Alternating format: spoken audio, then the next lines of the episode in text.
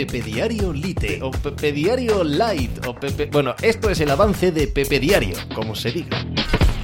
Hola, ¿qué tal? Hoy estamos a viernes 8 de abril del año 2022. Capítulo 2, capítulo 2 de 15 días absolutamente descomunales en la cima del fútbol mundial para esta temporada. Este fin de semana juegan el Liverpool y el Manchester City.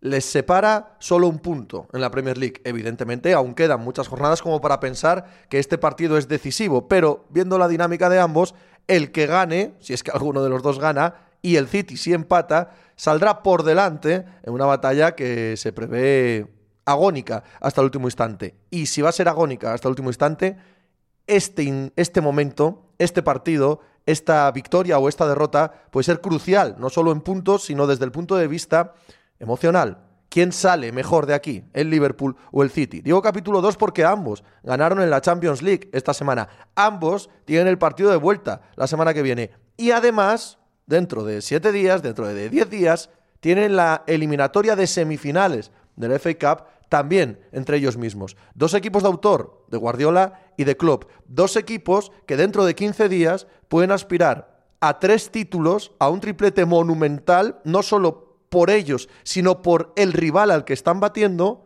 o al revés, o quedarse sin absolutamente nada. O quizás lo más probable de todo, ¿no? El término medio, que se repartan los títulos. Sea como sea, el Liverpool-Manchester City de este fin de semana paraliza y con toda legitimidad el mundo del fútbol. Pues de eso y del resto de la actualidad del deporte hablamos hoy en Pepe Diario. ¡Hala! Hice hacer algo por ahí. Estás escuchando Pepe Diario.